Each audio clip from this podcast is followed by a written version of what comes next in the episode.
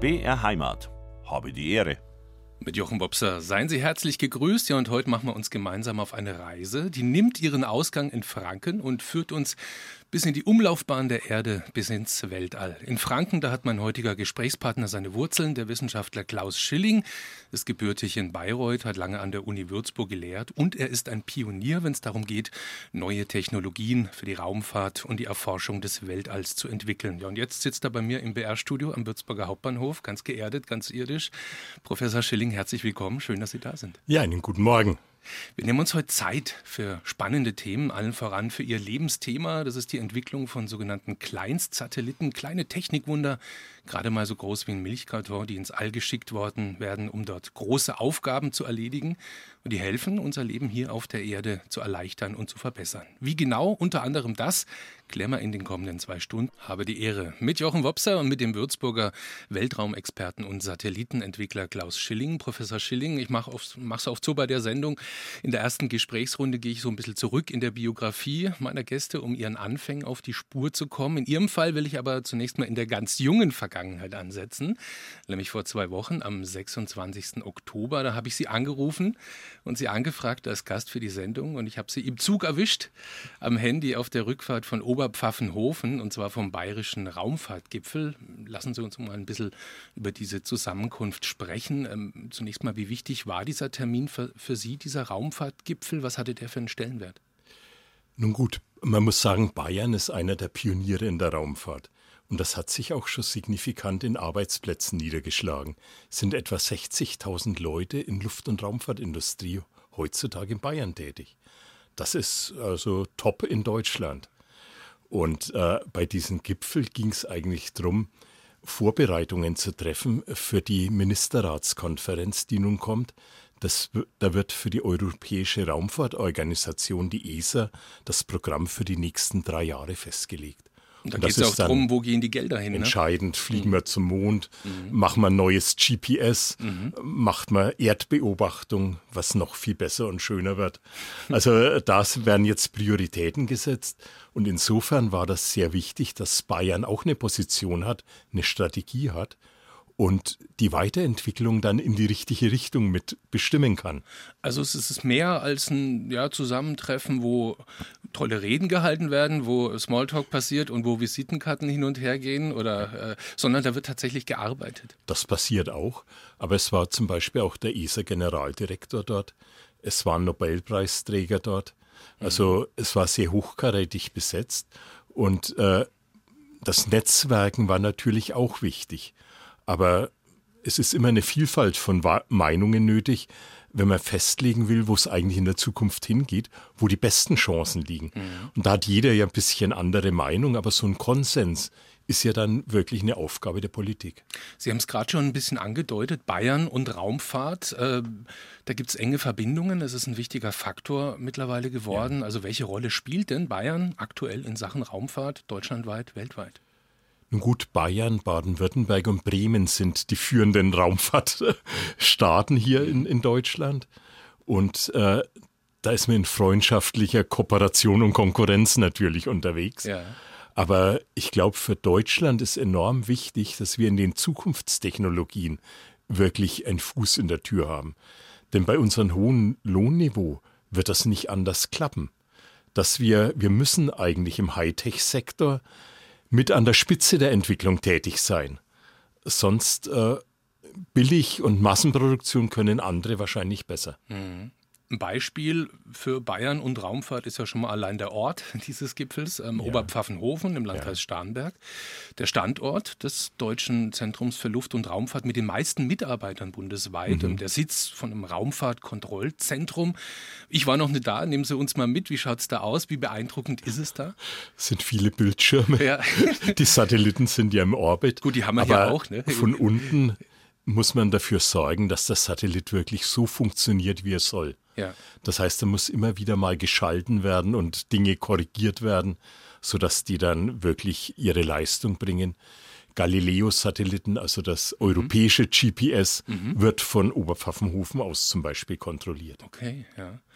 Söder, unser Ministerpräsident, der war ja auch da ne, beim Raumfahrtgipfel. Er hat, äh, ich habe es nachgelesen, ich war ja selber nicht zugegen, Oberpfaffenhofen als das bayerische Houston bezeichnet, mit Anspielung auf das Raumfahrtzentrum der NASA in den USA.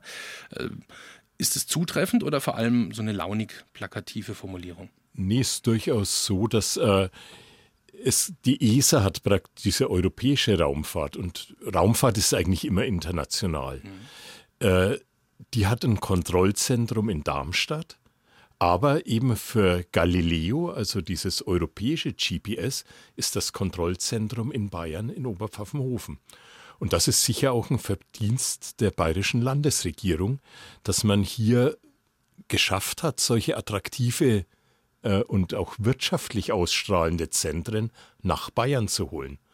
Das ist schon ein bisschen der Wandel auf Zukunftsarbeitsplätze hin.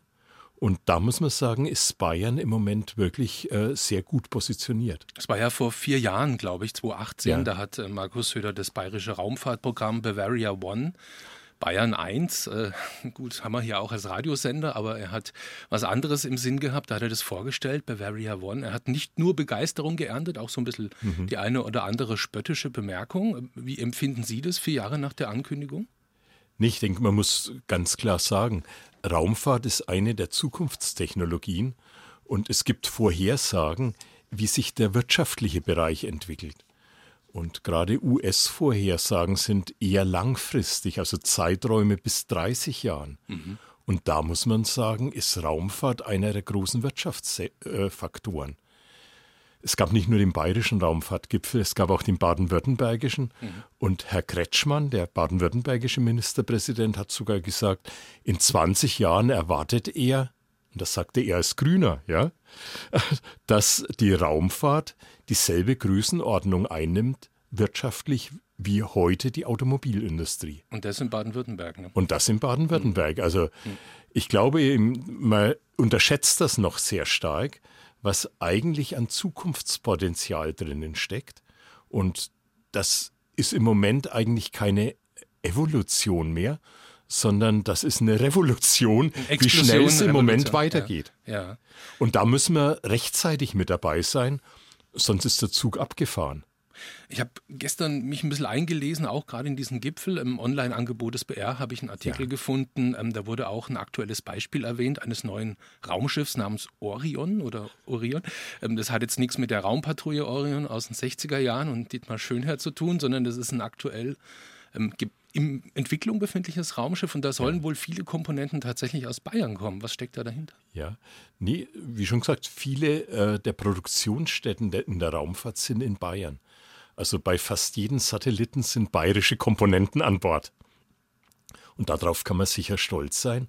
Aber viel spannender ist eigentlich dieses Zukunftspotenzial. Mhm wenn wirklich viele Arbeitsplätze dann kommen, dann rentiert sich diese Investition, die wir heute eigentlich noch machen.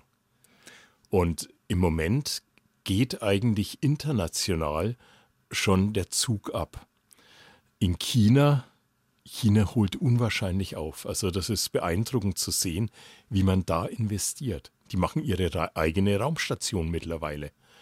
Wir haben auf der anderen Seite USA investiert auch signifikant in Raumfahrt in Europa, Frankreich geht uns mit gutem Vorbild voran.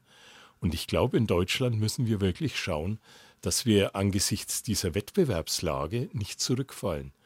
Denn im Moment haben wir noch gute Positionierung, aber es ist immer eine Frage, wie lange. Und nicht, dass wir dann rausfallen, gerade wenn es wirtschaftlich wirklich losgeht. Habe die Ehre. Bea Heimat ist bei Ihnen heute live aus Würzburg mit Jochen Wopser und Professor Klaus Schilling ein Pionier im Bereich der Weltraumforschung, ein international vernetzter Wissenschaftler mit Wurzeln in Franken, Herr Schilling. Sie sind geboren, aufgewachsen in Bayreuth. Inwiefern ist ein, Ihr Interesse für Wissenschaft und Technik Ihnen vielleicht in die Wiege gelegt worden? Kommen Sie aus einer Familie, wo das eine Rolle gespielt hat? Nee, eigentlich gar nicht. Gar nicht? Bayreuth liegt ja näher an Wagner als an Naturwissenschaften. Und Raumfahrt war in Bayreuth eigentlich so weit weg. Das war in Houston bei der NASA oder so, ja, ja aber. Ja ich war auch auf einem humanistischen Gymnasium, habe mich eigentlich eher mit Sprachen auseinandergesetzt. Und eigentlich war es eher die Faulheit, die mich in die Hände der Mathematik und der Physik trieb. Das müssen Sie mir erklären. Denn da bekam man gute Noten ohne viel zu tun. Also Sie schon, ich nicht. also klischeemäßig äh, würde man sagen, ein Wissenschaftler wie Sie, der hat als Kind ganz viel mit Technikbausteinen gespielt. Da gab es ja verschiedene, gibt es ja verschiedene Marken, Modelle mit technischen Funktionen, Krankonstruktionen, kleine Roboter. Aber das gab es in der Form wahrscheinlich noch gar nicht, als Sie Kind waren. Mit was haben Sie sich die Zeit vertrieben? Nee, damals fing eigentlich gerade die Computerei an. Mhm, mh. Und äh, ich hatte dann praktisch Gelegenheit, mein Zeug zusammenzubasteln. Das heißt, der Musikkassettenrekorder wurde missbraucht als Datenspeicher für diesen kleinen Computer, den es damals gab.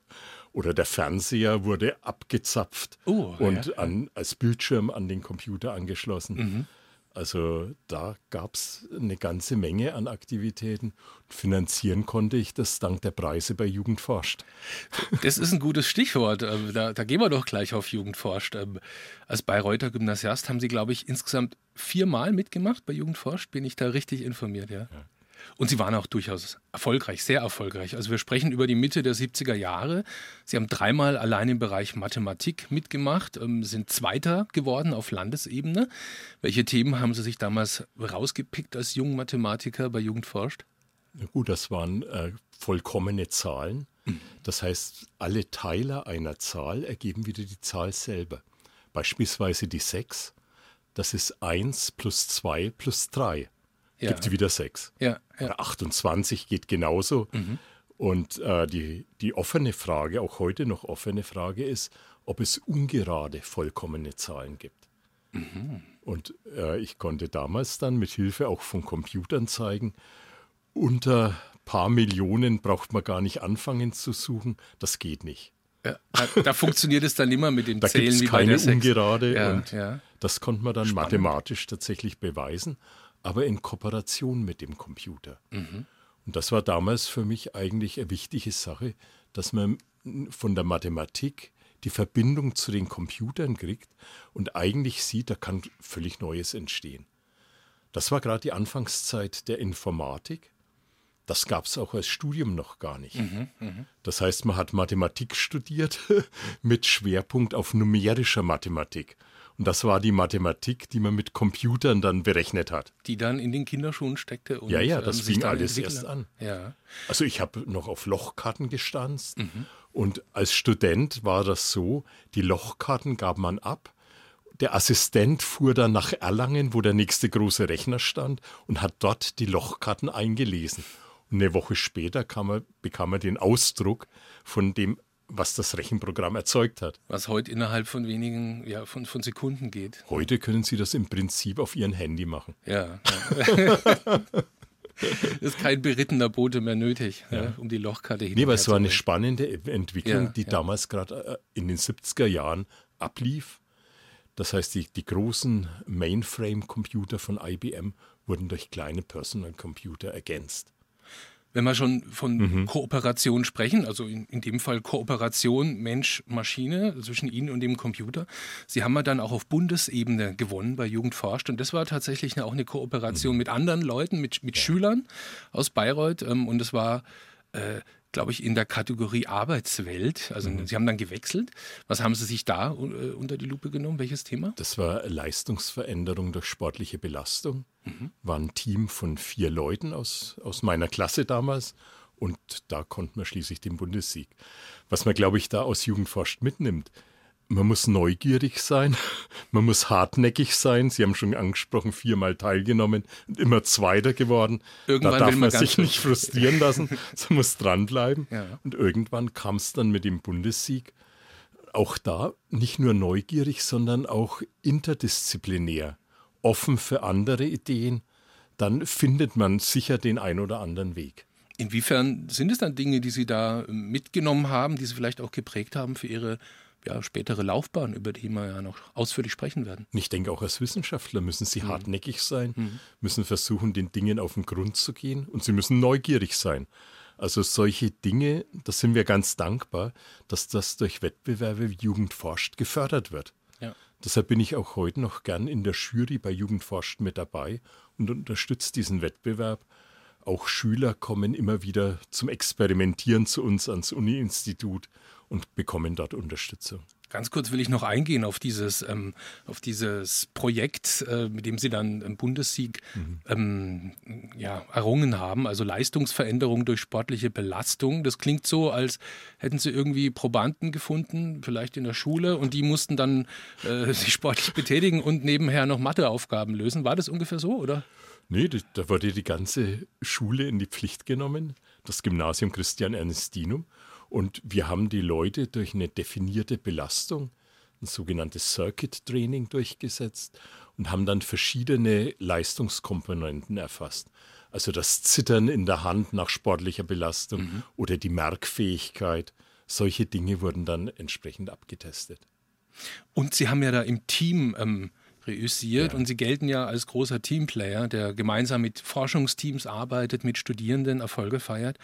Inwiefern haben Sie vielleicht auch schon damals neben dieser Neugierde und Hartnäckigkeit auch diesen Teamgedanken gespürt bei Jugend forscht, wie erfüllend es eben sein kann, wenn man zusammen mit anderen Neuland ja. betritt? Nee, also zusammen kommt man immer weiter. Also jeder allein kann sicher auch manches machen, aber zusammen kann man viel mehr machen und kann das besser machen. Und wenn man sich austauscht, Kritik übt, dann kommt man einfach schlicht weiter. Aufwachsen und Abitur in Bayreuth als erfolgreicher Jugendforsch-Teilnehmer. Das sind frühe Stationen des Wissenschaftlers Klaus Schilling. Herr Schilling, zunächst sind Sie ja Bayreuth dann treu geblieben. Ne? Sie haben da angefangen zu studieren. Welche Fächerkombination? Das war Mathematik, Physik und Biologie. Hm. War das der logische Schritt, äh, der so Ihren Fähigkeiten entsprochen hat? Oder gab es da auch andere Optionen, Überlegungen? Oder war es klar, das mache ich? Nee, ich wollte eigentlich Zeichner werden. Oh, Echt? Aber meine Eltern, also brave Beamte, ja. haben gesagt, du musst das Gescheites machen. Studiere jetzt zum Beispiel Mathe und äh, werde nicht Künstler und Maler. Das ist sehr spannend, ja. Sind Sie Ihren Eltern dankbar heute, dass Sie dir so ein bisschen Druck gemacht haben? Oder? Nee, wäre vielleicht eine andere spannende Sache. Das ja, ja aus, Ihnen ein, aus, Ihnen wäre bestimmt auch ein guter Zeichner Das wird man niemals wissen. Nee. Ähm, in einem Artikel, den ich, den ich über Sie gelesen habe, stand, dass Sie als Student jetzt nicht so der, der reine Formelfreak gewesen sind, sondern immer schon so einen Blick hatten für das große Ganze, für Zusammenhänge, auch wichtig fürs Zeichnen vielleicht. Welche Zusammenhänge waren Ihnen wichtig als Student? Nämlich haben eigentlich immer die Anwendungen auch interessiert. Zu was macht man diesen ganzen Apparat, den man im Studium kennenlernt? Mhm. Wo nutzt das dann der Menschheit? Wo bringt das was voran, macht Dinge einfacher? Und äh, eben Computer waren damals spannend. Da hat sich Menge getan. Und man brauchte Mathematik und auch Physik, dass der Computer auch verstanden wurde, wie er funktioniert. Das hat mich damals fasziniert, aber auf der anderen Seite auch die Biologie hat mich sehr angezogen, mhm. denn äh, Genetik und solche Dinge braucht man auch viel Mathematik. Und da kann man eigentlich auch dann wieder Spannendes rausbekommen. Und dieses Zusammenbekommen von verschiedenen Disziplinen und Einflüssen, ja. das haben Sie ja gerade auch schon bei Jugend forscht angesprochen, das ist was, was Ihnen ganz wichtig ist? Das Interdisziplinäre mhm. führt eigentlich immer wieder zu den Durchbrüchen. Das heißt, wenn Sie Wissenschaftsgeschichte generell anschauen, wo verschiedene Einflüsse aus verschiedenen Disziplinen zusammenfließen, da kommt eigentlich dann Fortschritt zustande. Also wo die Scheuklappen abgelegt werden ja. und dann kommen die anderen ja. Einflüsse rein, die anderen Impulse. Mhm. Und man kriegt auch sehr viel Anregungen aus der Biologie, die uns helfen, meinetwegen Kooperationen bei Satelliten zu machen.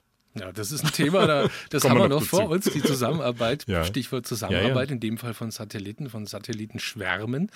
Kommen wir nachher noch drauf. Ähm, gehen wir zunächst mal, wie, wie Ihr Weg sich dann weiterentwickelt hat. Also Abschluss dann und nach der Uni dann zunächst mal raus aus dem akademischen Bereich, wenn man das so sagen kann, rein in die Industrie. Sie haben für, ähm, für die Raumfahrtabteilung des Unternehmens Dornier gearbeitet. Ähm, was hat Sie daran gereizt? Nee, eigentlich war es zunächst mal, ich habe promoviert im Bereich äh, Berechnung von irgendwelchen optimalen Steuerungen. Und äh, dann war der erste Schritt, ich wollte in die Industrie, um Anwendungen zu machen. Habe mich eigentlich auf eine Stelle in der Medizintechnik beworben. Mhm. Es war ein Nierenstein-Zertrümmerer, der gerade neu auf den Markt kam und mhm. der zu optimieren war. Mhm. Bei dem Vorstellungsgespräch wurde mir dann gesagt, naja, äh, wenn Sie schon mal da sind, dann können Sie auch gern in die Raumfahrtabteilung. Da sucht man auch jemanden, der irgendwie rechnen kann und logisch denken kann. Und naja, dann habe ich das wahrgenommen. Und zum Schluss hatte ich zwei Angebote. Einmal in der Raumfahrt, einmal in der Medizintechnik. Einmal Nierenstein, einmal Raumsonden. Ja, und dann habe ich mich für die Raumfahrt interessiert. Das war eigentlich als Bayreuther gar nicht naheliegend. Das mhm. war eben Lichtjahre entfernt. Mhm, Im wahrsten Sinne, ja. Aber dann, man war ja doch in der Zeit vorgeprägt durch die Mondlandung. Mhm. Da konnte ich als kleiner Junge noch spät abends aufbleiben und die verwaschenen Astronauten auf dem Mond rumhoppeln sehen. Genau, 69, das war ne? natürlich ne? ein ja. Erlebnis. Ja, und es war ja eh eine Zeit, wo das so auch im, ja. im Zeitgeist verankert war. Ich habe gestern mal geguckt. Also ich glaube, 66, 1966 äh, Start Raumschiff Enterprise im Fernsehen, ja. Raumpatrouille Orion auch. Ja. Und 69 dann die erste bemannte Mondlandung. Das war auch irgendwie so ähm, ein Thema, das die Menschen berührt, begeistert hat. Ja, nee, mhm. auf jeden Fall. Mhm. Und es ist auch heute noch enorm motivierend, wenn Studenten anschauen. Äh, die sitzen auch die Wochenenden und arbeiten an den Projekten, mhm. weil das spannende Technik ist und weil es motivierend ist. Und man sieht am Ende, wenn viel Schweiß geflossen ist, es kommt was raus. Ja. Aber es ist natürlich auch anstrengend. Wo was rausgekommen ist, das war ein Projekt, wo Sie beteiligt waren während Ihrer Zeit bei Dornier. Das war eine Weltraummission Rosetta. Ja. Ähm, da werden sich vielleicht manche noch erinnern. Ähm, es war nämlich 2014, als diese Mission so auch durch die Presse ja. ging, weil die Sonde, also ein unbemannter ähm, ja. Flugkörper, wenn ich richtig, äh, das richtig rüberbringe. Ja, also hockt niemand drin in der Sonde. Ja. Die ist da gelandet auf einem Kometen. Ja. Sie jetzt mal überlegt, also Sie haben ja bei Dornier, das muss in den 90ern gewesen sein, gearbeitet und 2014 dann sozusagen der Abschluss von dieser Mission durch die, äh, das ist ja ein ewig langer Zeitraum. Also ich bin ab 85 habe ich promoviert, mhm. bin dann zu Dornier gegangen habe da auch eine Abteilungsleitung zugesprochen bekommen für Missions- und Systemanalysen und äh, konnte dann zuerst mal an Huygens arbeiten. Das ist eine Raumsonde, die ging ins Saturn-System mhm. und auf dem größten Saturnmond, Titan, da ist so eine Ursuppenatmosphäre, äh, mhm. wie es auf der Erde vor Milliarden Jahren war. Und dort, nachdem das so weit weg ist, hat sich das gut erhalten im Urzustand. Und das Wagemutige war, dass die Europäer gesagt haben, wir machen eine Eintrittssonde und am Fallschirm hängend gehen wir durch diese Atmosphäre und landen.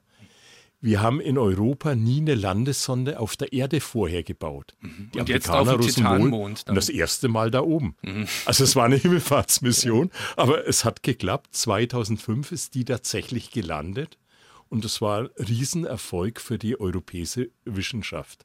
Und für die europäische Raumfahrt. Da haben wir wirklich den Amerikanern den Rang abgelaufen mhm. und haben dort was Spektakuläres gemacht.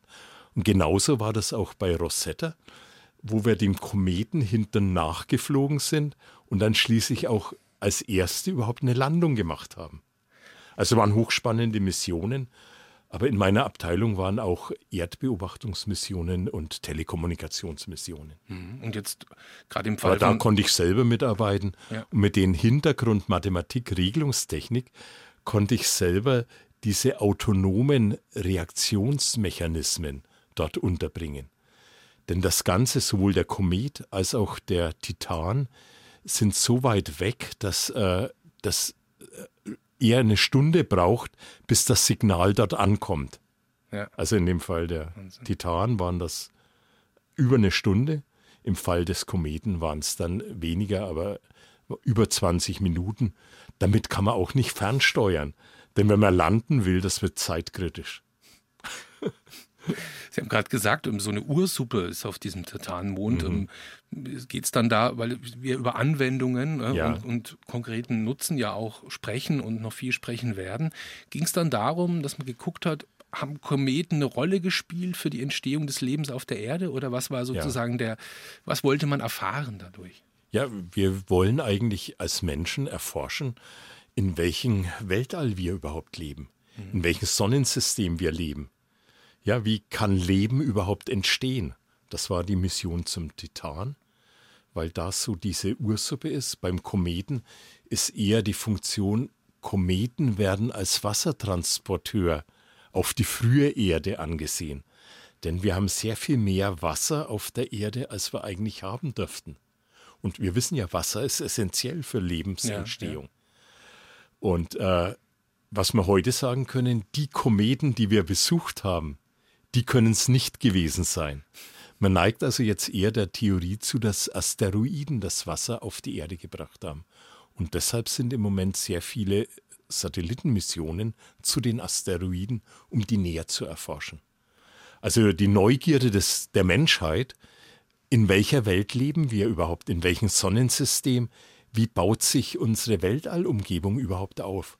Und das können wir eigentlich nur durch Raumfahrt erforschen, natürlich auch durch Astronomie. Habe die Ehre auf BR Heimat mit Jochen Wopser im Gespräch mit Klaus Schilling. Bis vor kurzem noch Uni-Professor in Würzburg. Vor drei Wochen haben Sie Ihre Abschiedsvorlesungen gehalten, Herr Schilling. Und wir haben gerade gesprochen über Ihre ja, erste Station sozusagen nach dem, nach dem Studium. Waren Sie bei Dornier und Sie sind ja dann aus der Industrie raus in die Lehre, in den akademischen Bereich. Was waren da so die Beweggründe und äh, die, die ersten Stationen, bevor Sie dann nach Würzburg gekommen sind? Nee, eigentlich war der Anlass ein tragischer Autounfall. Mhm. Mein äh, Hauptabteilungsleiter, also Vorgesetzter, ist tödlich bei einem Autounfall verunglückt. Mhm. Mit seinem Nachfolger habe ich mich nicht so verstanden. Insofern habe ich darüber nachgedacht, was mache ich jetzt? Dann kam äh, nach Stanford eine Einladung über Rosetta und Huygens über die Missionen, über die, die wir gerade schon besprochen ja, hatten. Ja. Diese interplanetaren Missionen und äh, dort lernte ich Bob Twix kennen und der Bob Twix hat gerade Minisatelliten auf den Weg gebracht. Dort haben wir gemeinsam Vorlesungen gehalten und ich wurde in diese Welt der Kleinstsatelliten eingeführt und brachte das dann auch wieder nach Deutschland zurück. Hm. Denn für Studenten ist das eine tolle Sache. Studenten können schon während des Studiums ihren eigenen Satelliten bauen, hochschießen und Erfahrungen sammeln. Ja, wir werden ja über diese Kleinstsatelliten mhm. noch ausführlich sprechen. Sie haben ja auch einen mitgebracht, das darf ich schon mal verraten. Kann man gut mitbringen, so einen kleinen ja. Satelliten ne, im Köfferle. Mit dem großen wird es schwierig, aber den gucken wir uns nachher noch ganz genau an. Okay, da waren es in Stanford in den USA und sind dann ja zunächst ähm, an, die, an die Hochschule Ravensburg. die Weihnachtsferien in Stanford mhm. äh, wurden genutzt, um einen Berufungsvortrag in Würzburg zu halten.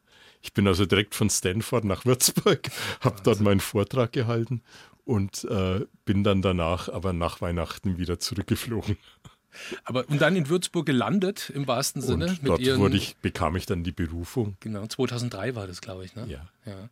Also die erste Vorlesung habe ich genau vor 20 Jahren gehalten. Mhm.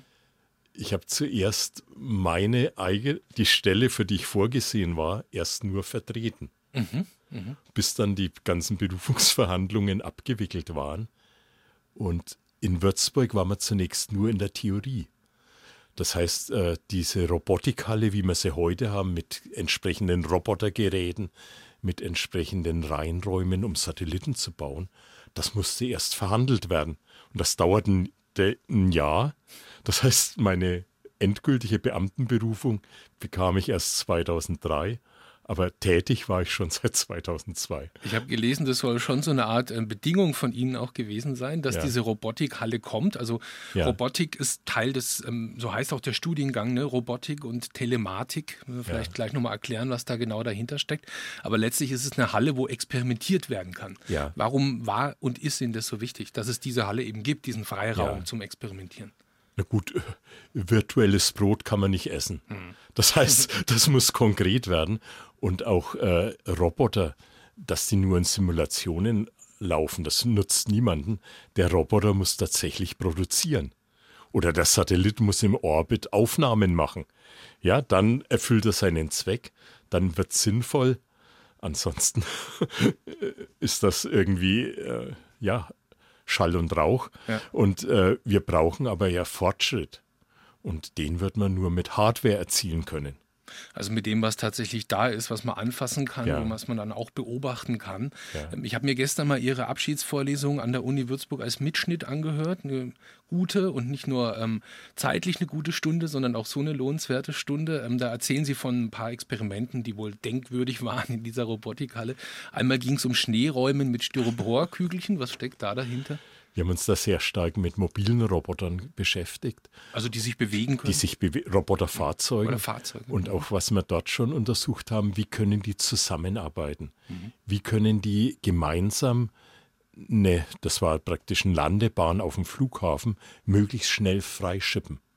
Und das heißt, wenn die seitlich versetzt mit gewisser Überlappung das machen, dann geht es viel schneller. Und dann kann man wieder Landebahnen für Flugzeuge äh, freigeben. Das waren damals Aktivitäten, die wir im Bereich der Roboterfahrzeuge durchgemacht haben. Aber wir haben auch äh, Roboterarme, also Manipulatoren, untersucht, haben die in Würzburg aufgebaut und den Studenten während des Studiums auch Gelegenheit gegeben, damit zu arbeiten. Mhm.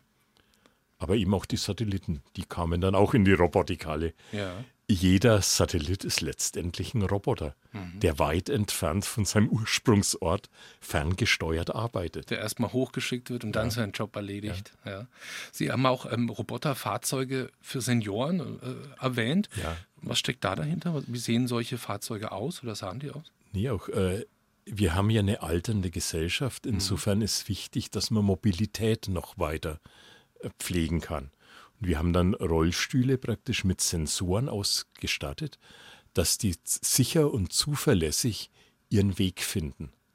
Dass sie zum Beispiel nur sagen müssen, ich möchte zur Apotheke, dann fährt sie der Rollstuhl dahin. Also eine spezielle Art des autonomen Fahrens, wenn man so will. Hindernisse sicher erkennen ist mhm. enorm wichtig. Mhm. Wenn Sie im Rollstuhl sitzen, schauen Sie vielleicht nicht mehr so gut auf eine Bordsteinkante. Ja. Das muss der Roboter dann mit Sensoren erkennen und sie vor Schaden bewahren. Solche Dinge haben wir da auch untersucht.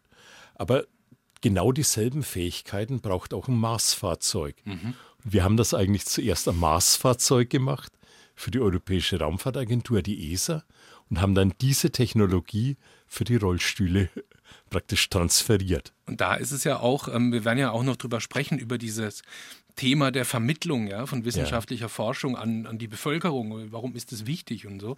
Und da, denke ich, ist eine große Chance, könnte ich mir vorstellen, wenn es dann diesen Transfer gibt von, ja. von Know-how, von Wissen, ja. was jetzt meinetwegen für einen Mars-Rover, für ein Mars-Fahrzeug angewendet ist. Und dann kann man es aber auch hier auf der Erde genau. äh, für den Seniorenrollstuhl verwenden. Aber auch Transportroboter in der Industriehalle. Mhm müssen Hindernisse erkennen, ausweichen. Ja? Also das ist eigentlich ein vielschichtiges Problem. Man muss mit Sensorik was erkennen und dann Konsequenzen umsetzen. Und das passiert auf dem Mars genauso wie auf dem Acker. Ja, bei der Landwirtschaft sind da sehr viele Anwendungsbereiche. Okay. Also selbstflügende äh, Traktoren sind ja heute auch oft im Einsatz. Solche Dinge sind eng miteinander verkoppelt. Deshalb kann man nicht sagen, Raumfahrt ist nur für sich da, sondern es ist im interdisziplinären Kontext, kann man die entwickelten Technologien in vielen Bereichen einsetzen. Hm, also Raumfahrt spielt sich oben ab ja. im All, aber das, was man daraus lernt oder die Technik, die dafür entwickelt wird, die kann man dann hier einsetzen. Der Nutzen am Boden ist ganz wichtig, ja. Hm. Ist es ein Punkt, den Sie oft nutzen, auch so bei der Vermittlung? Nee, wir versuchen es zu leben. Ja, also dass wir nicht nur die, die kleinen Satelliten machen, sondern auch die Technologien in der Breite versuchen unterzubringen. Dass man Anstöße mit der Raumfahrttechnik geben kann, was man zum Beispiel für die Rollstühle für ältere Menschen noch besser machen kann. Viele verbinden ja mit Satelliten vielleicht zunächst mal ihr Fernsehprogramm. Die Schüsseln da am Haus, die kriegen ihr Signal für den TV-Apparat im Wohnzimmer von einem Satelliten im Weltall. Aber das ist eben nur eine Anwendung. Die Aufgaben werden vielfältiger und die Satelliten selbst, die werden immer kleiner, sind kleine Würfel, nicht mal mehr ein Kilo schwer. Und mit einem Pionierentwickler dieser kleinen Satelliten, mit Klaus Schilling, Schilling, da reden wir gleich drüber, was solche Mini-Würfel im All zum Beispiel zu tun haben mit der Beobachtung von Vulkanen, mit dem Schutz vor Flutkatastrophen oder auch, wenn es darum geht, Waldschäden zu dokumentieren. Gleich in Stunde 2 von Habe die Ehre hier auf PR Heimat.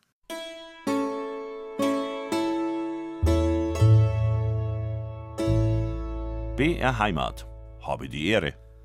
Es war am 27. Oktober 2005. Da hat sich auf dem Gelände eines russischen Weltraumflughafens was ereignet, was auf dem Gelände der Uni Würzburg ganz genau verfolgt wurde. Und zwar ist da ein Satellit ins All geschossen worden. Der hatte eine kleine, aber feine Fracht aus Würzburg an Bord, einen pflastersteingroßen Würfel namens Uwe 1, einen sogenannten Kleinstsatelliten, der erste, der in Deutschland entwickelt wurde, von einem Studententeam um den Professor Klaus Schilling.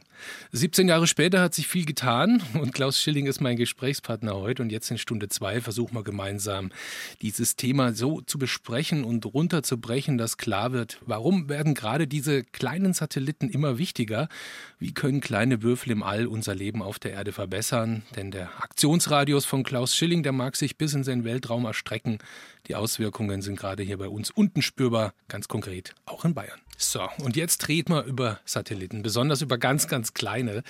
Das ist das Thema meines Gesprächspartners heute, Klaus Schilling, Weltraumexperte aus Würzburg und eben ein Pionier, wenn es um diese Entwicklung kleiner Satelliten geht. Professor Schilling, ich bin kein Satellitenexperte. Vielleicht manche von den Leuten da draußen und von unseren Zuhörenden auch nicht. Fangen wir mal ganz, ganz grundsätzlich an. Was ist ein Satellit? Was macht er? Ein Satellit macht Messungen mhm. weit weg. Und hilft uns, unser Sonnensystem besser zu verstehen. Eine also die menschliche Neugierde ist das eine, mhm. aber auf der anderen Seite werden wir natürlich durch unsere äh, Umgebung hier, Weltraumumgebung, auch sehr stark betroffen. Mhm. Das merken Sie zum Beispiel, wenn Sie Wetterfühligkeit haben. Mhm. Das sind oft Sonneneruptionen, die dann als äh, geladene Teilchen hier an der Erde ankommen. Gutteil wird abgefangen, aber manches kommt auch durch. Also äh, wir sind von unserer Weltraumumgebung sehr stark abhängig. Oder jetzt in der Klimadiskussion sehen wir ja auch, die Atmosphärenhülle der Erde bestimmt natürlich unsere, äh, unser Leben an der Erdoberfläche. Also man kann sich nicht die Decke über den Kopf ziehen und sagen, damit will ich nichts zu tun haben, ja. sondern ganz im Gegenteil, die, die Zusammenhänge, die Auswirkungen sind ja. spürbar, ganz konkret bei uns jeden Tag. Und Raumfahrt muss uns helfen, das besser zu verstehen. Mhm. Sonst können wir nicht entsprechend reagieren und auch nicht Vorsichtsmaßnahmen ergreifen. Ein wichtiges Hilfsmittel zum Beispiel für Vorsichtsmaßnahmen sind Satelliten, sind ganz kleine. Ich habe es angedeutet schon mehrfach. Ähm, diese Kleinstsatelliten, ihr Spezialgebiet, man nennt sie, glaube ich, auch Pico-Satelliten. Ja. Ähm, erstmal zur Größe, dass man sich das vorstellen kann. Ich habe verschiedene Vergleiche gelesen, jetzt auch schon äh, verwendet. Pflasterstein, eine Milchtüte, manche wie eine Schuhschachtel. Sie haben ja einen mitgebracht. Guckt man uns doch mal an. Sie da draußen sehen ihn jetzt nicht, aber wir können ihn beschreiben. Welcher Vergleich passt denn am besten? Nee, das ist ein kleines Würfelchen mit 10 cm Seitenlänge. Also Schaupflasterstein kann man. Also er hat dasselbe Gewicht wie, wie ein Liter Milch. Mhm. Also ein Kilo? Also aber als viereckiger Würfel. Mhm. Sie erinnern sich vielleicht an Rubrik's Cube. Ja, dieser das Zauberwürfel. dieser Zauberwürfel, Zauberwürfel den man dreht. Da habe ich mich auch dran ja, versucht. Den gibt es ja auch. Das ist ne? die Größe. Mhm, also wie ein Zauberwürfel. Und das ist genug, um Internet aus dem Weltraum bereitzustellen. Das haben wir damals 2005 mit dem Uwe 1 gemacht. Also Uwe ist eine Abkürzung für Universität Würzburgs Experimentalsatellit. Mhm. Und hier haben Student, Studenten massiv dran mitgearbeitet und diesen Satelliten auf den Weg gebracht. Und Zielsetzung wissenschaftlich war, Internet aus dem Weltraum bereitzustellen. Die Anregungen, dass man es so klein machen kann, habe ich aus meinen Forschungsfreisemester in Stanford mitgebracht. Ich war dann etliche Jahre Consulting-Professor an der Stanford University mhm. und habe äh, eben dort am Puls der Zeit diese Kleinsatelliten von Anfang an miterleben können. Und eben in Würzburg stieß das auf großes Interesse der Studenten. Diese Vorlesungen waren eigentlich immer überfüllt. Und das führte dann dazu, dass man nach und nach mehr eingeführt hat, dass man ähm, praktisch einen europäischen Studiengang mit dem Space Master mhm. im EU-Elite-Programm auf den Weg gebracht haben. Hier in Würzburg, ne? In Würzburg war immer das erste Semester. Dann verteilten sich die Studenten zunächst mal äh, nach Schweden, Lylia, und dann äh, ging es weiter, je nach Spezialisierung, an fünf europäische Hochschulpartner. So konnte man durch Zusammenarbeit zwischen den Hochschulen, obwohl wir vorher keine Raumfahrtstudiengänge hatten, dennoch ein sehr attraktives Programm durch Zusammenarbeit anbieten. Das sind sozusagen die Kinderschuhe der Raumfahrt in Würzburg, als Sie dann gekommen Ja. sind, ne? 2003 dann fix als Jetzt. Professor. Zuerst war ich nur einer Waren Sie, und habe das als Hobby machen dürfen. Mhm. und dann haben Sie gemerkt, die heute- Leute, es kommen immer mehr. Es immer Heute mehr. sind sieben Professoren, Mhm. die im Raumfahrtbereich tätig sind, weil sich noch mehr Studiengänge angeschlossen haben. Space Master ist mittlerweile wieder äh, zurückgefahren, aber Satellite Technology, Luft- und Raumfahrtinformatik sind Studiengänge, die man hier in Würzburg im Bachelor- und im Masterbereich studieren kann. Als Sie das so hobbymäßig, wie Sie sagen, ähm, angeboten haben, als ähm, Wahlvorlesung, wo man halt Ja. hingehen kann, wenn es einem interessiert, war das dann tatsächlich so, dass Sie gemerkt haben, hoppla, jetzt äh, kommen immer mehr, das, Ja, ja. es fühlt sich, es scheint Nee. auf Interesse zu stoßen. Wie, wie ging Das sprach sich auch international rum. Und das heißt, das waren alles Studiengänge im Raumfahrtbereich, die auf Englisch waren. Und da kamen aus der ganzen Welt Leute. Also wir hatten aus allen Kontinenten schon Leute hier. Und äh, das hat, glaube ich, das insgesamt sehr bereichert. Äh, die Raumfahrt ist in der Informatik aufgehängt. Das ist auch eine Besonderheit in Würzburg. Und das hängt damit zusammen, wenn man die kleinen Satelliten macht, dann sind die Komponenten störanfälliger. Ja. Die harte Weltraumstrahlung ist ein Problem. Ja, aber dadurch, dass man jetzt mit Software Fehler detektiert und korrigiert, ist man mittendrin in der Informatik. Na, heute wird man wahrscheinlich sogar künstliche Intelligenz dazu äh, sagen, dass der Satellit sich selber kontrolliert und dann hin und her schaltet, dass es weitergeht. Das heißt, der, so ein kleiner Satellit, ein kleiner Putziger, sage Ja. ich mal ein bisschen flapsig, der muss ja äh, ganz anders ausgestattet sein, dass der überhaupt eine Überlebenschance hat im Richtig, Orbit, ja. kann man das so sagen, als so Ja. ein großer Apparat. Ja, ja. Nee, er kriegt viel mehr Strahlung ab, weil er kleiner ist. Ne? Und äh, auch die, die ganzen Bauteile sind ja miniaturisiert und damit viel strahlungsanfälliger. Das heißt, man muss die redundant draufbringen, dass man zwischen Zweien auswählen kann und hin und her schalten kann. Und dass das gut klappt, haben wir mit den Uwe-Satelliten gezeigt. Der Uwe-3 ist zum Beispiel sechseinhalb Jahre völlig ohne Unterbrechung im Weltraum tätig gewesen. Gehen wir nochmal zum Uwe 1. Also Ja. ich habe ja den Tag schon genannt, der 27. Ja. Oktober 2005, also fast auf den Tag genau vor 17 Jahren. Da ist der Uwe 1, wenn man so will, mal ihr Baby, ja, ins All geschossen worden. Was war das für ein Tag für Sie? Können Sie sich noch erinnern? Nee, es war ein toller Erfolg Ja. für Würzburg, für das ganze Team. Denn äh, das war der erste deutsche Satellit, der weniger als ein Kilogramm Masse hatte. Und der steht, das Ingenieurmodell steht heute im Deutschen Museum, ist dort ausgestellt und hat natürlich dann durch die Aufmerksamkeit sehr motivierte und engagierte Studenten angezogen. Und so hat sich das immer weiter selbst verstärkt. Und dieses UWE-Programm läuft heute noch, wo Studenten praktisch als Teil der Ausbildung an einem realen Satelliten mitbauen können. Also der hatte Signalwirkung auf, auf mehrfache Art und Weise. Ich habe vorhin auf dem Gang, äh, kurz vor der Sendung, meinen Kollegen Jürgen Gläser getroffen. Der macht heute die, die Nachrichten au- auf Bayern 1 und der hat, ah, der Professor Schilling kommt, der hat er sich erinnert. 2005 war er wohl bei Ihnen am Hubland in Würzburg an der Uni und als es eben darum ging, Uwe, den ersten Uwe ins All zu schießen, hat er gemeint, das war echt spannend, bis der dann sich gemeldet hat, bis sie erst war nur Rauschen und dann war ein Piepsen. Ja. War das so? Ja, ja. Ja. Nee, meine, sie brauchen praktisch, um den Satelliten zu bedienen, eine ganze Infrastruktur. Auch Antennen, Bodenstationen. Und natürlich gibt es hunderterlei Möglichkeiten, was gerade ausfallen kann. Das heißt also, das ist immer eine hohe Spannung, ob wirklich alle Komponenten zusammenarbeiten und das alles funktioniert. Sie haben es gerade schon Aber das angedeutet. klappte. Es, es klappte. Was, was, was hat denn geklappt? Also was, Sie haben gerade schon gesagt, es ging um Telekommunikationsexperimente, Ja. wenn ich das richtig verstanden habe. Drum ähm, das Internet unter Weltraumbedingungen Ja. zu testen. War das so der Punkt, wo es bei Sie haben Uwe 1 eben ging? beim Internet das Problem, dass Sie durch die großen Distanzen im Weltraum Verzögerungen haben. Und das sind dann sozusagen Verdauungsprobleme im Internet, der kommt ins Stottern. Und man hat dann praktisch äh, im Internet Parameter optimiert, sodass das äh, vernünftig ablaufen kann. Diese Verzögerungen, das sind Dinge, wenn Sie heute die Starlink-Satelliten von dem Elon Musk haben, da macht man dasselbe. Und solches Know-how überhaupt erst zu sammeln, was muss man beim Internet machen, dass es aus dem Weltraum funktioniert? Das war die Kernaufgabe von UW1, also der wissenschaftliche Inhalt von UW1. Mit UW1 hat es begonnen, mit dem ersten in Deutschland entwickelten Kleinstsatelliten. 2005 ist er in den Orbit geschickt worden.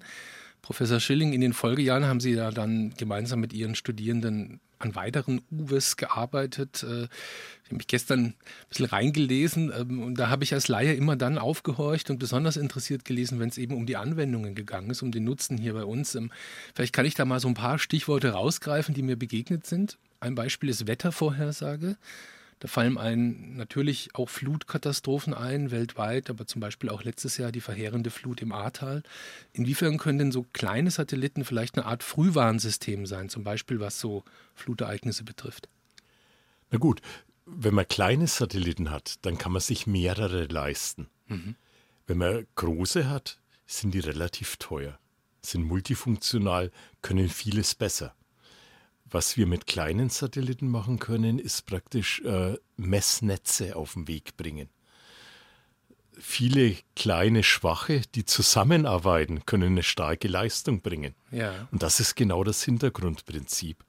Das heißt, die ganzen UWE-Satelliten haben Technologien vorangebracht, dass Satelliten im Orbit zusammenarbeiten können. Als Team sozusagen. Als Team, als Formation fliegen können. Mhm.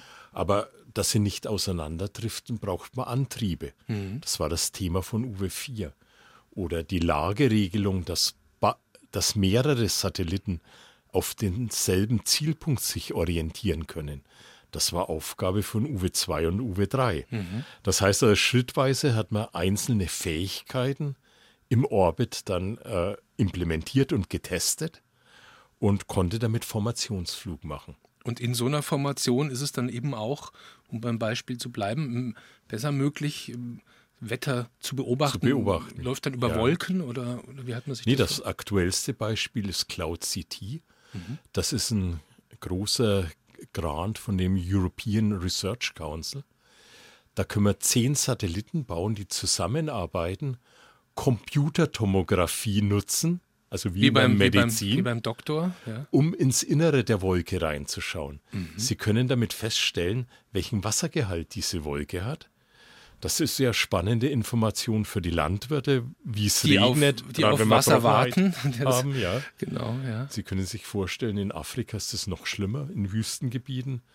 Also das heißt, man kann nicht nur wie bisher die Oberfläche der Wolke beobachten und die Bewegung der Wolke, sondern sie schauen ins Innere. Was ist drin? Das heißt, wie, wie viel, viel, Wasser was? ist drin, ja. welche Schadstoffe sind drin. Mhm. Und das macht man Scheibchen bei Scheibchen durch die Computertomographie.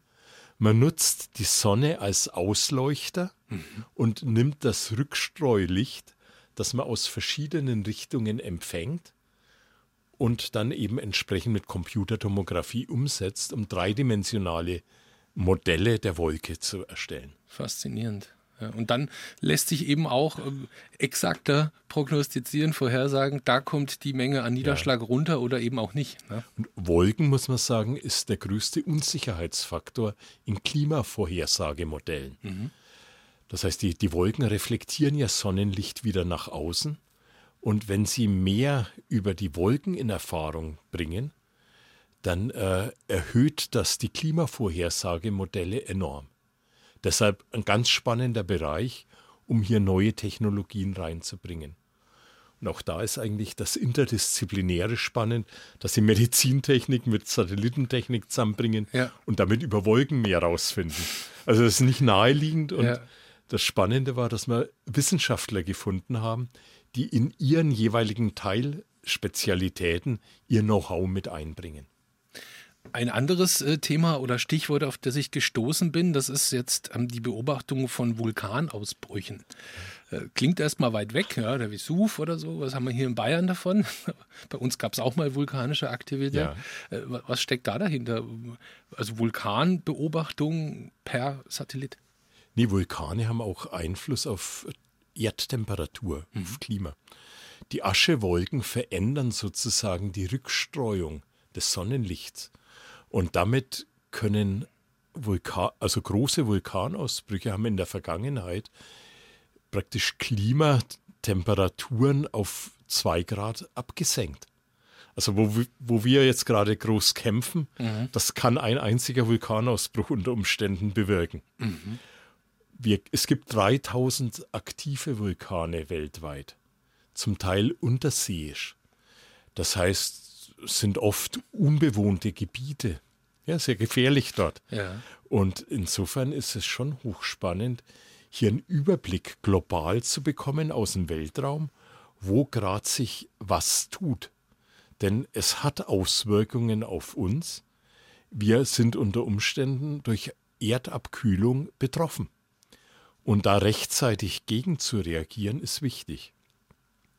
Oder Sie erinnern sich vielleicht vor über zehn Jahren war dieser isländische Vulkan mhm. Eyjafjallajökull.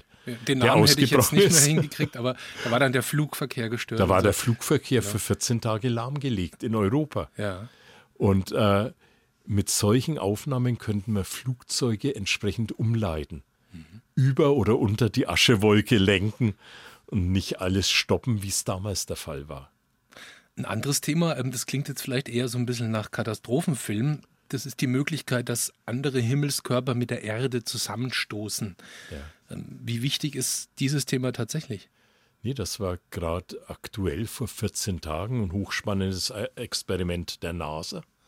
Man hat praktisch einen Satelliten auf einen Asteroidenmond gelenkt und hat den aus seiner Bahn abgelenkt. Also einen bewussten Zusammenstoß Einen bewussten ne? Zusammenstoß, um die Bahn zu verändern. Und äh, die Hoffnung ist, dass man künftig Kollisionen von Asteroiden mit der Erde vermeiden kann. Denn das kann schon ein Desaster sein, wenn wir uns zurückerinnern, die, Dinosaur die Dinosaurier sind wohl durch so etwas ausgelöscht worden. Mhm. Also es passiert selten, aber wenn es passiert, dann ist es sehr dramatisch. Und auch das sind so Perspektiven, wo uns vielleicht Raumfahrt helfen kann, sicherer zu leben. Ein anderes Uwe-Projekt, ähm, korrigieren Sie mich, wenn ich da nicht auf dem aktuellen Stand bin, zumindest ähm, nachgelesen, muss gerade eine Zwangspause einlegen. Ähm, Sie wollten eigentlich jetzt im Herbst neue Minisatelliten ins All bringen ja. mit einer russischen Trägerrakete, aber Ukraine-Krieg und diese Pläne liegen jetzt auf Eis. Wie ist denn da der Stand? Nee, die, wir haben im Moment vier Satelliten in unserem Rheinraum in Würzburg stehen und warten, dass wir den Start bekommen. das ist ein, ein Satellit zur Quantenschlüsselverteilung. Damit kann man abhörsicher miteinander kommunizieren. Der Quantenschlüssel wird im Satelliten erzeugt und dann an die Gesprächspartner auf der Erde verteilt. Und man kann über eine normale Telefonleitung unter Nutzung dieser Schlüssel absolut abhörsicher kommunizieren. Das andere sind diese Vulkanaschedetektoren, die drei TOM-Satelliten. Das ist eine internationale Zusammenarbeit mit Partnern aus fünf Kontinenten und hier von der bayerischen Regierung finanziert, sind Partner aus allen bayerischen Partnerregionen in China, in Brasilien, in Österreich, in Georgia, in USA mit dabei. Also auch eine spannende Sache, wo einzelne Partner Satelliten beisteuern, dass man gemeinsam besser mit mehr Satelliten diese Messresultate genauer voranbringen kann. Das bringt mich zu einem Aspekt, den möchte ich in diesem Blog mhm. noch unterbringen. Als Laie habe ich einen Eindruck, gerade in der Weltraumforschung, es ist ein Bereich, wo Leute aus ganz unterschiedlichen Staaten zusammenarbeiten. Ja. Sie haben es ja gerade erwähnt, also mhm. China, Deutschland, ja. Russland, also russische Trägerrakete, ja. dann Indien ist, glaube ich, auch ein wichtiges ja. Land. Jetzt sind sich das ja Staaten oft, die sich auch, sagen wir mal, auf politischer Ebene nicht immer ganz ja. grün sind. Da gibt es aber dann eben diese wirtschaftlichen und wissenschaftlichen Verflechtungen. Es ist eigentlich kein Konflikt oder dass man da Konkurrenz hat, wenn es um Wissenstransfer, um Wissensvorsprung geht? Naja, es ist immer Freundschaft und Konflikt. Es ist ein Wettbewerb, na sicher. Aber es ist ein freundschaftlicher Wettbewerb. Und deshalb ist aktuell auch die Hoffnung, dass Raumfahrt nach den ganzen aktuellen Konflikten auch wieder eine völkervereinigende Wirkung entwickeln kann, wie es ja in der Vergangenheit oft ist. Raumfahrt kann oft Brücken äh, setzen. Und wenn man aus dem Weltraum die verletzliche Erde mit ihrer kleinen blauen Atmosphärenhülle sieht, dann denke ich, setzt das schon ja Gedanken in Verbindung, wie, wie sorgsam wir damit umgehen müssen. Diese Atmosphärenschicht ist relativ eine kleine verletzliche Hülle, 20 Kilometer vielleicht. Ja, und äh, die Erde, ja, könnte ähnliches Schicksal wie der Mars erleiden, der seine Atmosphäre weitgehend verloren hat. Er hatte wohl mal größere Atmosphäre, hat das aber durch irgendwelche Vorgänge verloren. Und wir müssen eigentlich Raumfahrt betreiben, um solche Prozesse zu verstehen, dass uns auf der Erde nicht ähnliches passiert. Und ich glaube, es ist auch wichtig, dass wir uns immer wieder dieses Bild der verletzlichen Erde vor Augen führen, denn das müssen wir bewahren. Das ist unsere Verpflichtung für künftige Generationen. Professor Schilling, wie viele Satelliten sind eigentlich zurzeit im Weltall unterwegs? Lässt sich das irgendwie beziffern? Das sind, äh, es ändert sich im Moment dramatisch schnell. Mhm. Also man hat klassische Satelliten rund 6000 oben. Also diese großen. Wo, wobei ein Teil nicht mehr betriebsfähig ist. Aber Sie müssen sich vorstellen, allein in den letzten zwei Jahren hat äh, Starlink, also diese Firma von Elon Musk, über 2000 Satelliten nach oben gebracht. Innerhalb von zwei Jahren? Innerhalb von zwei Jahren. Mhm. Also da spielt sich im Moment Dramatisches ab. Äh, wir haben einerseits einen enormen Anstieg, aber wir sehen andererseits, dass wir in Europa noch nicht bereit sind. Das heißt, die Massenproduktion in Europa, das waren diese Galileo-Satelliten, die zur Navigation äh, jetzt end endlich platziert sind. Aber ah, da haben wir 30 Satelliten hergestellt. OHB war die Firma in Deutschland und äh, hat praktisch in sechs Jahren 30 hochgebracht, also fünf im Durchschnitt pro Jahr. Elon Musk hat jetzt Tausende in zwei Jahren hochgeschickt. Hm. Das heißt, äh, die Nachfrage, der Bedarf wird exorbitant ansteigen und ja. wir brauchen Fähigkeiten zu solchen Satelliten, Multisatellitensystemen, die praktisch im Orbit zusammenarbeiten können. Denn äh, in niedrigen Umlaufbahnen braucht man, um eine kontinuierliche Abdeckung hinzukriegen, viele Satelliten. Das ist genau der Punkt von Elon Musk. Also er ist nicht mehr die diese geostationären Satelliten in 36.000 Kilometer Höhe, die praktisch über einem Punkt fixiert sind, sondern man geht runter auf 600 Kilometer. Aber damit man praktisch an den Nachfolgenden übergeben kann, wenn der eine rausfliegt aus dem Einzugsbereich, dazu braucht man dann sehr viele. Mhm. Und wir müssen im Moment dramatisch schnell so äh, Herstellungskapazitäten in Europa aufbauen, dass wir tatsächlich auch in, in der Lage sind, 1000 Satelliten pro Jahr hochzubringen. Sie haben ja da große Pläne, ne? hier in Würzburg. Ja, ähm, nee, wir propagieren das sehr stark in der Politik, dass wir an der Stelle nicht ins Hintertreffen geraten. Ja.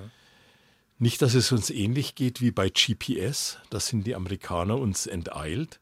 Die ganzen Navigationsgeräte in den Autos sind bei amerikanischen Herstellern gelandet. Und äh, wir haben jetzt zwar mit Galileo was Tolles, aber die Märkte sind gesättigt. Mhm. Wir kommen einfach zu spät. Und wir müssen jetzt aufpassen, dass wir bei den Telekommunikationsnetzen, Internet aus dem Weltall, Internet der Dinge, nicht auch ins Hintertreffen geraten, denn das ist eine Kerninfrastruktur für künftige Digitalisierung. Und Digitalisierung wird unser Leben zwangsläufig in den nächsten Jahrzehnten prägen. Und wenn die Infrastruktur in anderen Händen ist, ist das natürlich nicht gut. Und da haben Sie eben diese Pläne, die ich gerade schon so einwurfmäßig ins Spiel gebracht habe. Ähm, hier in Würzburg ist es natürlich ein großes Thema, das jetzt auch ausstrahlt schon, ja. bis auf den bayerischen Raumfahrtgipfel zum Beispiel. Sie ja. planen nämlich ähm, ja, letztlich eine Fabrik für Satelliten ja. in Würzburg. Äh, was steckt da dahinter? Soll das dann in Serienfertigung passieren und vermutlich ein bisschen schneller als fünf in einem Jahr? Nee, sicher. Also fünf in einem Jahr ist der Benchmark im Moment, also der, die Messlatte. Und äh, in, im Zentrum für Telematik, das ist also eine Ausgründung, die unabhängig ist. Ein Forschungsinstitut. Hier in Würzburg eine Ausgründung Würzburg, von, der, von der Uni Würzburg. Und dort bringen wir diese vernetzten Satellitensysteme zustande. Das heißt, da sind eigentlich Vollzeitmitarbeiter direkt dran, die Satellitennetze zu realisieren. Wir haben 2020 Netzsat nach oben gebracht. Das war erstmals ein Satellitennetz, das dreidimensional im Weltraum verteilt war. Also das war ein weltweiter Erstling mhm, und wir konnten damit wissenschaftlich sehr viel Aufsehen erregen. Wir haben andererseits jetzt eben auch, ich habe schon über die Wolkensatelliten gesprochen, Cloud City. Mhm.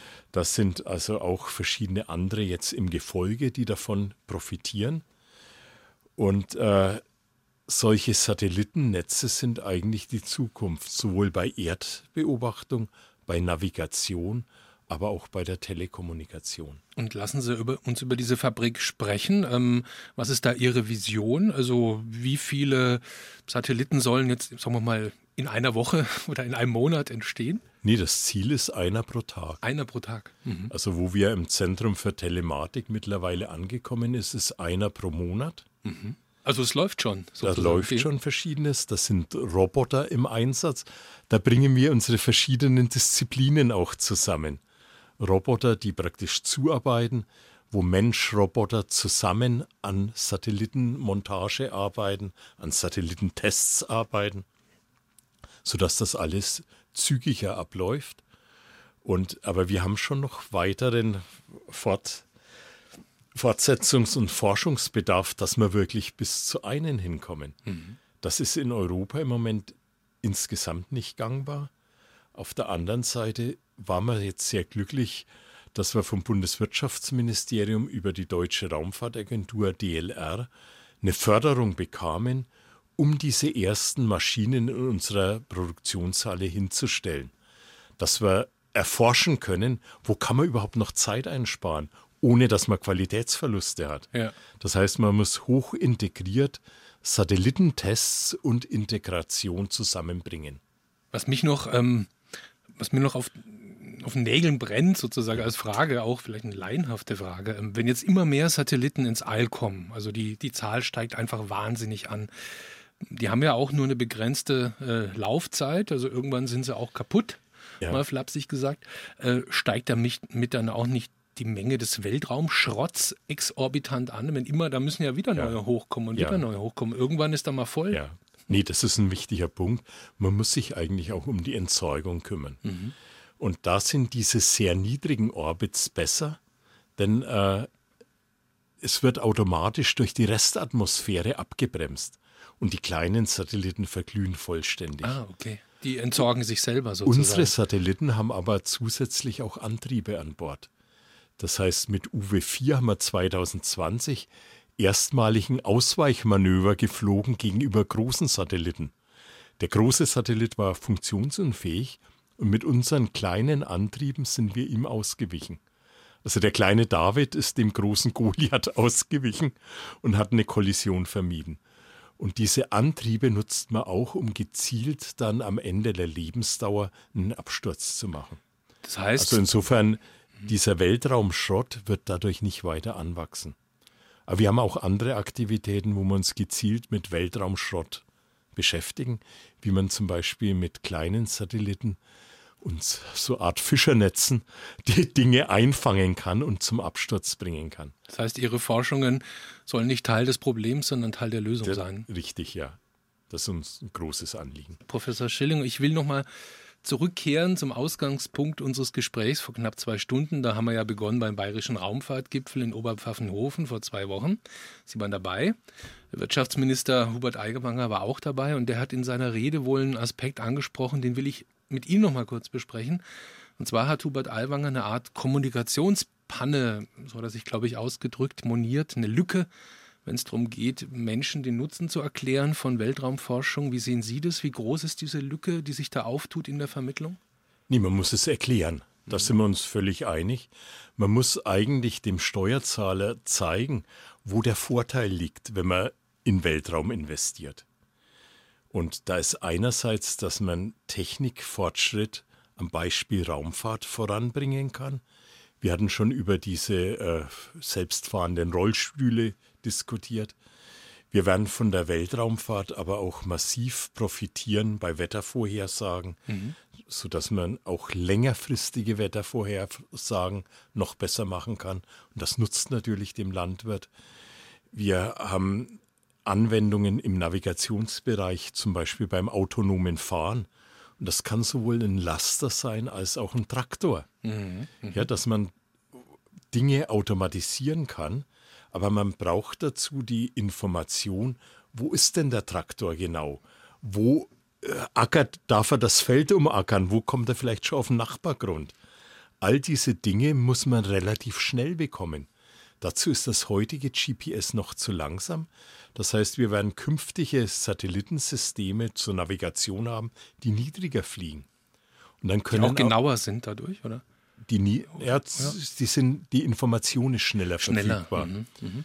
Das heißt, auch beim autonomen Fahren, Autozusammenstöße, da braucht man wirklich Echtzeitreaktion. Mhm. Und äh, insofern gehen viele Trends im Moment dazu, dass man diese niedrig fliegenden Satelliten nutzen muss. Und dann sind wir wieder beim letzten Thema. Man braucht viele. Und wenn wir 20 Jahre benötigen, um dieses Satellitennetz oben anzubieten, zu bringen. Das wird niemand so lang warten wollen. Ja. Also wir müssen in der Lage sein, viele schnell rauszubekommen. Und das schafft dann eine breite Palette von Anwendungen. Ja, in fast allen Lebensbereichen kommt das, glaube ich, auf uns zu. Da muss man dann eben andocken und das vermitteln. Wir ja. leben in ja, ja. turbulenten Zeiten. Ähm, da treibt oh, die Leute viel um, ganz konkret auch meinetwegen, wie sie ihre Heizungsrechnung bezahlen können, ja, ja. und dann oh ja. haben sie vielleicht wenig Verständnis erstmal, dass so hohe Summen ja. ausgegeben werden, um das All zu erforschen. Ähm, wie oft begegnen, Sie sind ja viel unterwegs, geben Vorträge und alles Mögliche. Wie oft begegnen Ihnen solche Vorbehalte? Nee, es kommen immer wieder solche Fragen mhm. und es denke ich unsere Bringschuld, dass wir den Leuten verständlich machen, wo es nutzt. Und ich glaube, im Moment der Ukraine-Krieg hat auch ganz massiv gezeigt, dass man Redundanz braucht, dass man nicht von, nur von äh, russischem Gas abhängig sein darf, dass man nicht nur von Datenleitungen abhängig sein darf, die gekappt werden können. Mhm. Wir haben gesehen, wie äh, praktisch Satelliten die Daten übertragen haben. Die, die Soldaten in Mariupol haben mit ihrem Handy über Satellit die Informationen an ihre Angehörigen rausgeben können. Oder wir haben äh, per Satellit gesehen, wie sich die Panzer im Stau vor Kiew befinden. Das wären eigentlich früher alles Geheimdienstinformationen gewesen. Heute, Heute demokratisiert das den, den Weltraum. Ja, ja. Das kommt in den Zeitungen, in den Nachrichten. Man kann das nicht mehr verbergen. Mhm. Das heißt, Transparenz wird auch durch solche Satellitennetze weiter vorangetrieben. Und wir müssen aufpassen, dass nicht nur Einzelne diese Faktoren in der Hand haben, sondern dass das der Öffentlichkeit zur Verfügung gestellt wird, dass wir demokratisch wissen, was passiert im Moment in der Welt. Na, da geht es ja um, um auch um Teilhabe. Ne? Um ja. Da vielleicht ja. den, die Verbindung, die mir gerade einfällt zur ARD-Themenwoche, die läuft gerade. Wir gesucht, was hält uns zusammen? Ja. Eine Woche, das große Thema, da geht es um Spaltung, um Zusammenhalt innerhalb ja. der Gesellschaft. Und gerade vor diesem thematischen Hintergrund geht es ja auch um Teilhabe an Wissen, an Wissensangeboten. Ja. Welche Verantwortung hat die Wissenschaft ja. da, den, den Zusammenhalt zu befördern? Genau. Ja. Nee, ist ein ganz wichtiger Aspekt und ich glaube, da kann Raumfahrt signifikant dazu beitragen, dass äh, diese Informationskluft nicht zu groß wird. Mhm. Das ist sowohl in unserer Gesellschaft als auch zwischen verschiedenen Ländern um dieses Verständnis zu befördern, braucht es ja auch medienwirksame Gesichter. Es braucht Leute, ja. die vorangehen, die neugierig ja. machen, ähm, die auf Augenhöhe erklären. Mir fällt da jetzt mal Harald Lesch ein, der Physiker, ja. den kennt man aus dem Fernsehen. Mhm. Es gibt auch den Astronauten Alexander Gerst, das ist auch so ein mhm. Aushängeschild, den kennen meine Kinder zum Beispiel aus der Sendung mit der mhm. Maus. Mhm. Wie, wie empfinden Sie das, wenn Leute äh, das Rampenlicht nicht scheuen, sondern rausgehen? Nee, es ist wichtig, dass man dem Steuerzahler erklärt, weshalb man Mittel da investiert. Und äh, ich denke, da, da müssen wir noch sehr viel intensiver dran arbeiten. Und ich glaube, wir haben keine Probleme zu sagen, dass Raumfahrt eigentlich schon ein Fortschritt ist. Dass das insgesamt ein Menschheitsfaktor ist, unser Wissen über Sonnensystem zu erweitern, dass wir uns dadurch gegenüber Gefahren besser wappnen können, dass wir dadurch auch äh, besser unsere eigene Erde verstehen. Hm. Ja, und Kommunikation auf der Erde ist natürlich auch ein demokratischer Faktor. Je mehr wir uns austauschen, hoffentlich umso weniger werden wir aufeinander schießen. Und wenn man als äh, wenn man sich bewusst ist, dass eigentlich beobachtet wird, was gerade passiert, dann wird man manches vielleicht auch unterlassen. Eine extreme öffentliche Figur, auf die will ich noch kurz zu sprechen kommen. Sie haben es vorhin schon angedeutet, Elon Musk. Reizfigur letztlich aus den USA, ähm, aus vielerlei Gründen. Er will ja mit seiner Raumfahrtfirma SpaceX ähm, auch private Reisen ins Allermöglichen. Wie sehen Sie das?